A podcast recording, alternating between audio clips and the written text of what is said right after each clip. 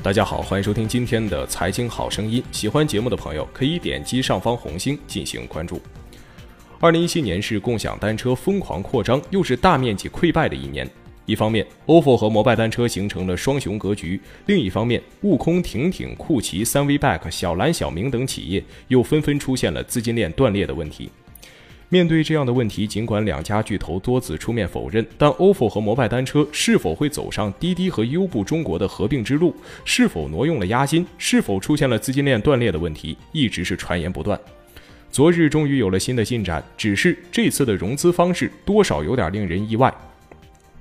根据 AI 财经社的报道，最新工商信息显示，ofo 创始人戴维已经通过动产抵押的方式，先后在今年的二月五号和二月十五号，将其资产共享单车作为质押物，换取了阿里巴巴共计十七点七亿元人民币的借款。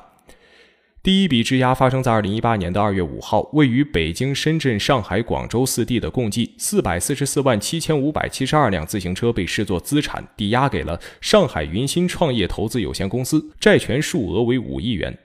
值得注意的是，上海云新为蚂蚁金服旗下的子公司。第二笔质押发生在二零一八年的二月十二号，抵押物为浮动数量的共享单车，抵押权人为浙江天猫技术有限公司，债权数额为十二点六六亿元。但就此，阿里巴巴和 ofo 双方均表示不予置评。一位金融业的人士透露，动产抵押一般是大型的值钱物件，类似飞机、汽车、船舶等，像单车这种价值不大的抵押很少发生。ofo 从阿里获得的这笔钱是借款，而非常规意义上的股权融资，那么它真的能救 ofo 的命吗？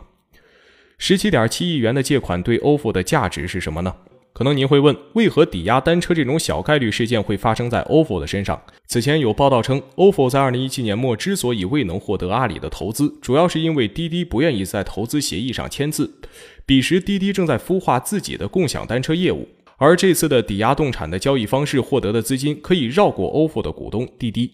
在2018年的一月九号，滴滴出行正式宣布进入了共享单车领域，接管了小蓝单车。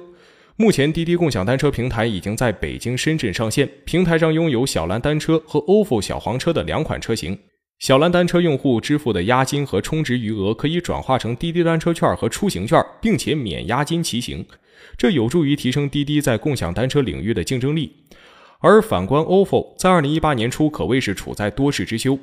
一月份曾被爆料，ofo 账户可用资金仅剩不到六亿元。若按照 ofo 每月四到五亿元的人员工资和运维等支出及持续的流入的押金计算，ofo 手上现金仅能支撑一个月。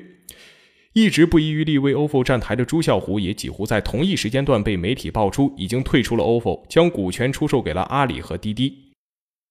永久出行的 CEO 周文明曾分析到，如今 ofo 和摩拜都在补贴大战中投资了数亿美元，长此以往肯定会为对方的资金流造成很大的压力，并且投放的单车按照两到三年的使用周期来算，已经到了一个更换的节点，这将需要大量的资金。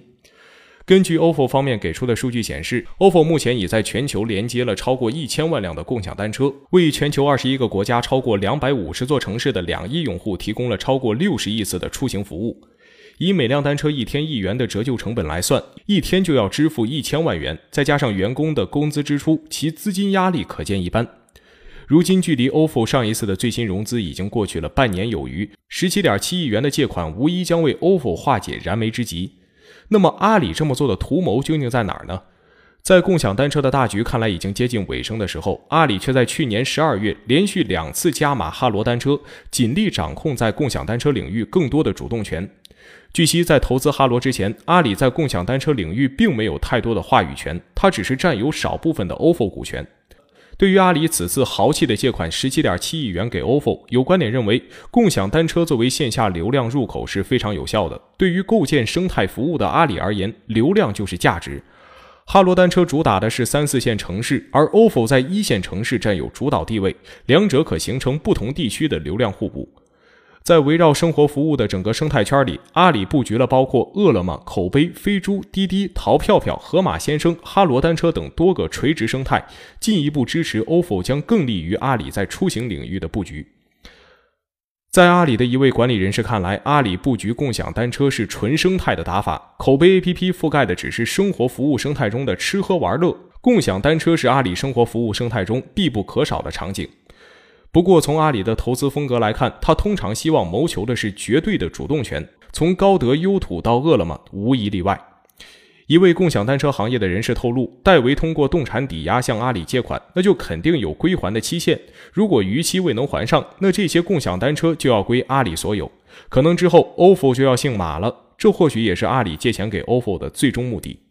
好了，今天的节目就到这儿。文章来自于全天候科技。最后，请关注我们的蜻蜓财经的微信公众号，搜索“大圣说事”四个字，或者搜索“大肖说事”的拼音即可。咱们下期再会。